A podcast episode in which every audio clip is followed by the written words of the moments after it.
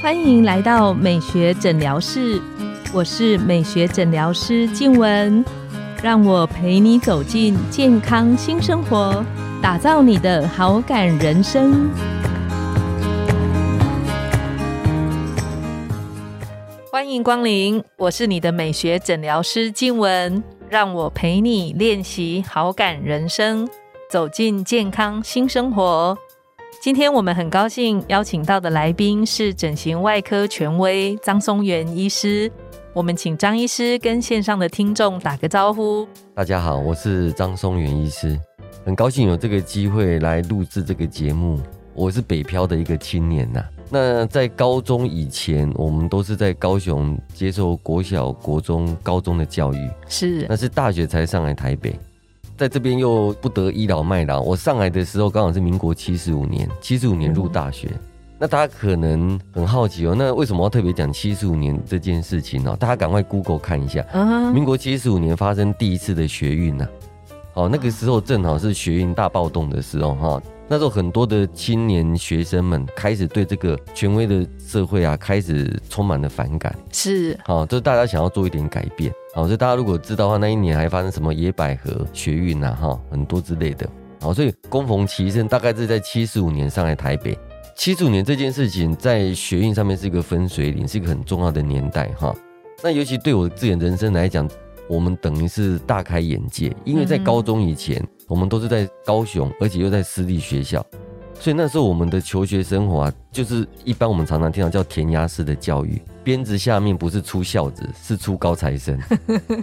啊，所以那个时候你的各科老师啊，其实每个人都是拿教鞭啊，在教你怎么好好读书的哈。所以那个时候你的生活除了学校，就是补习班，那就是家里。我们讲三点一线的生活哈，那你的生活就是充满了读书、参考书。啊，跟考试，就这三件事情。好，所以大家可以想象说，在我们那个时候的生活年代，其实没有所谓的手机这件事情呢。二十几年前，三十年，三十几年前，或四十年前，所以那个时候大概除了书本之外，你也别无他想。嗯哼嗯。好，所以就在那个年代，你要到台北来，你有看到说，哇，竟然学生可以做这么伟大的事情，所以对你的整个的人生的启发，你突然大开眼界。你就想要说哦，原来在我高中之前啊，突然觉得好像那个高中以前好像白活的，好像都是跟着书本，都书本过日子的哈。所以后来到七十五年上来台北读大学，那读了大学之后，后来就到了长庚医院，是，然后选择整形外科去受训。嗯，那在长庚医院也待了将近十年哈，那时候我们才出来开业。那一下子这个开业的时间其实也过了二十周年了，好快哦，很快，对，真的是很快。都还没有办法相信。对，刚刚张医师讲说，上来很多台北的那个学习的风气不一样，然后我就想到，呃，我们在忘年会的时候，嗯哼，张医师虽然是医生，但我记得你上台做了一些很生动的表演。是，那张医师学陶笛。一般，比方说，我们有一个兴趣的东西，那学是可以，可是学到能够上台表演，其实我觉得是一个蛮困难的过程。而且，你的工作、你的生活，其实应该是很忙碌。是张医师那时候为什么会想要开始学陶笛？OK，事实上哈，学习乐器这件事情，我从国小、国中其实就接触了。啊哈，因为那个时候我们就是只有学小提琴，高中的时候因为升学的压力，我们就暂停中职。事实上，高中后那时候就偷偷学了一种乐器，那叫口琴。啊，口琴。对，因为那时候是社团活动。嗯。那社团活动其实老实说，也就是只有一个学期，就半年而已。那我后来发现到说，口琴啊，可以让你在读书的生活当中啊，那个空档，你可以让你自己的压力做解除。嗯。所以后来那时候我就觉得说，因为国小、国中那时候学的小提琴呐。老实说也是妈妈的期许啦，哈，家庭的压力。那那那你学一学，大概只能够自娱而已，还没有办法到愚人。嗯哼，在高中时代啊，你偷偷学了口琴之后啊，你就觉得，哎，原来一个乐器啊，可以那么简单，就让你的心情放轻松。好，所以后来我我心里面就在想，哎，那原来乐器这件事情也可以是你将来你的生活中的一个一小部分。嗯哼，那时候只是一个小小念头，也没有不做他想哈。所以后来到了大学之后啊，因为后来就迷上了那个运动嘛，所以后来就把口琴跟小提琴这两个乐器，我们就搁置在旁边，就不理他了哈。啊，这边做一个小小的插曲，是口琴除了可以让我们调剂生活之外，那个时候我们就是用口琴的方式啊哈，就是结交我人生的第一个女朋友了哈。大真的对对对，在社团认识的吗？在社团认识的。那后来也是我们对乐器这部分有那个兴趣跟爱好，会坚持下去学习。嗯，哦，所以后来也是这样子，所以大概在口琴的帮忙之下，我们交了第一次的女朋友，这样的一个开天荒了哈。当然，学口琴跟交女朋友这件事情我，不敢问第一个女朋友是不是现在的老哎，婆。不是不是不是，对。但是这个念头一直在我的脑海里面去深深的扎入，就是说乐器这件事情呢、其实可以让你心情放轻松。嗯哼，那后来到了开业以后，五年前、六年前，意外的听到啊，我们有一个政治人物叫谢长廷。啊哈，啊，大家如果还记得的话，其实他那个时候会在选举的舞台上面会拿起来一个简单的一个小小的陶笛，就吹奏起来。那时候我就很好奇，说，哎、因为世界上有这样子这么简单小小的器物啊，就可以吹出一个简单又好听动人的一个乐曲。嗯，那我就上网 Google 去看，哦，原来这个东西叫陶笛。嗯哼，但是那个是在我正式学陶笛之前一年，那后来经过了一年之后啊，就有一个缘分哦，就认识我现在的陶笛老师。是，对我刚刚讲过说，哦乐器可以让人心情放轻松啊，工作中间有一个调剂的一个压力哈。嗯他、这念头又在我的念头里面兴起，嗯哼，他说：“哎、看起来好像是蛮简单的一个乐器。”所以后来我就跟着老师学，想说要试试看，哎，试试看。对，啊，刚开始学，当然这个相对来讲，以前的小提琴相对是简单多了哈。嗯，但是还是有它一定的难度，因为我们在练习陶笛的时候都是在下班时候，所以通常我都是在下班把工作的事情啊、病人事情忙完啊，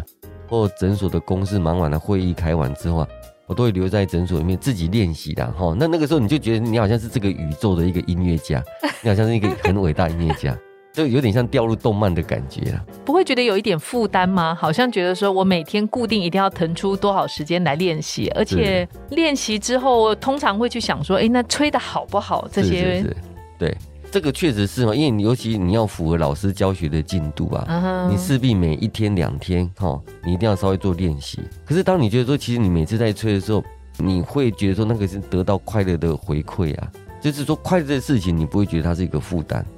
兴趣的东西，其实他就不会觉得是负担。对对对对对，你你反而希望说赶快把很恼人的一些公务的事情做完，你赶快腾出时间来去做这件事情。可以多跟我们聊聊一下，就是比方说我在很忙碌的工作里面，我要怎么样去发掘或是找到自己的兴趣？除了花手机追剧之外，就是有什么样的兴趣，我我可能可以知道说，哦，原来我对这个还蛮喜欢的，我可以试试看。哦，这个真的很重要，尤其哈、现在在听我们节目的一些年轻的听众，我是觉得说哦，滑手机这件事情哦，真的是我们不能够说它不重要哈、可是会无形之中哦偷掉你很多宝贵的人生。这是真的。对，所以滑手机的好处可以，就是说你觉得手机里面哈、有一些什么你很羡慕的一些活动啊，嗯哼，还有一些比如说一些爱好的话啦，我是觉得你可以尝试，你去学习它。是，像我儿子就曾经在滑手机啊，我就注意到说他有一阵子他一直在练那个什么滑板。啊啊，滑，他觉得他很酷很帅，我嗯说那你可以去学啊，你你既然觉得人家很酷很帅，你可以去学。所以我说这种事情，就是说当你觉得说你要发展到你的兴趣啊，千万不要就是说像现在叫躺平族啦，啊，因为躺在床上是真的很容易一直看很多的节目，嗯可是无形之中啊，你只是羡慕里面的人，那你为什么不要当里面的主角呢？嗯，哦，所以而且学习这件事情本身就充满了很多的快乐。如果你当你学到啊，你觉得说很有兴趣的事情，嗯哼，大家就会发现到说，其实那种快乐事情哦，你会很甘愿，会一做再做。就是在自己看的东西里面，然后发掘自己喜欢的，然后去找出自己心中觉得诶蛮有趣的东西。是是是是是，对好，就比如说刚刚黄医师讲的哈，其实上台演奏这件事情呢、啊，嗯，我们也不会很怯场，而且上台我们去讲很多的话啦，主持一些议程的进行，对我们来讲常常在做的事情，理论上来讲，我们应该是不会怯场才对。可是大家不要忘记，我们是上台是要去表演一个乐曲耶，嗯，因为那就不太一样的东西，不太一样的东西，真的完全不一样的东西。所以那个时候你会充满了我们说小鹿乱撞啊。其实当你知道说你要去表演的日期之后，其实你大概会紧张的一个月左右。连张医师这种人都会紧张。对对对对对对对，因为 连我们的陶笛老师也说，你看起来每天就是这样子，好像都很轻松自在呀、嗯你怎么你怎么会有压力呢？我说真的，我真的是担，我担心不是说表演的不好这件事情，那老师都说我们有有乐器的天赋啦，嗯哼，啊，就说他他教的曲，我们大概一两个礼拜就可以把它完成哈。可是有时候表演这件事情是你自己对自己的一个肯定，嗯哼，好，那那多少有点压力，可是我觉得我很乐于承接这样的压力。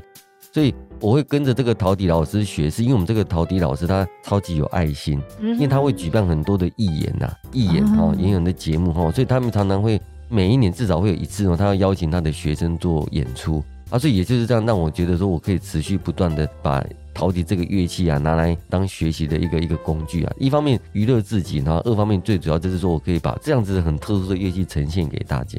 张医师可以再跟我们多聊一下，就是通常我们在发展我们的兴趣的过程当中，会出现一个瓶颈的期间。嗯嗯那那个时候你要让它再上去，其实需要持续的再努力下去。那是什么样的心情帮助张医师走过那个时间？因为我们知道能够站上台，其实他要有一定的程度才能够站上去。没错没错，这个就又回到手机提供给我们的那手机跟电脑哈。知道我也我在学陶笛的过程当中啊，其实也遇到瓶颈过。你会觉得啊，学学学，好像就是这样子而已。那你会觉得说啊，你有点懒了哈。我们讲说也不用到七年之痒了哈，其实你也会倦起。对，对，你会觉得啊，好了，差不多这样就可以了，不想再学了。对对对对对那那时候我的老师就说，那你就上 YouTube 哈，你去看一些别人演奏的台风那个表情啊，啊那种感觉。嗯哼就他那时候介绍我好几个那个日本有关的陶笛的演奏家。好，那那我就自己去看看了之后啊，就看到我们国内一些演奏的老师啊，嗯哦，你看一看，你就说啊，你有一天你突然觉得哦，他们这样子吹，感觉起来很融入啦，很快乐，你也会觉得说，那不然我们也来学他这样子看看。而且你一学一学之后，哎，又又有动力来了。对，所以我是觉得说，有些时候你在学习到的瓶颈，你可以换一个学习的方式。其实模仿也是一种学习。嗯，对，那我们可以请张医师为我们这一集做一个结论吗？有时候是这样子哈，就是工作哈做久了之后会倦醒，这件事情无可否认，在现在的这个社会哦很常见。嗯，所以我真的是觉得说，我们的工作中间要穿插一点小曲啊、小菜，嘛哈，你老是吃大菜会让自己压迫感太重。嗯哼，所以我是觉得说，尤其年轻的听众啊，我非常的建议大家一定要发掘一个、两个，甚至到三个都没有关系哈。嗯，你都可以这个兴趣，你可以深入它，那你也可以浅尝即止都好。但是你有学过之后，其实这个将来在你的一个人生的经历上啊、丰富上面，其实是一个很好的事情。最重要是让你的生活不会觉得很无聊，因为现在很多人都觉得生活太无聊了，嗯工作太无聊。嗯，哦，工作很累又无聊，可是又不晓得做什么事情，不知道做什么事情之下，只好追剧啊、划手机。所以要有大菜，也要有小点心。哦，这非常重要。对对对。那我们今天很谢谢张医师精彩的内容。我们的节目到了尾声，拥有好感人生就从今天开始，每周一、三、五晚上十点，带你从日常好感练习，共创健康美学新生活。美学诊疗室，欢迎再度光临，我们下次见，拜拜，大家拜拜。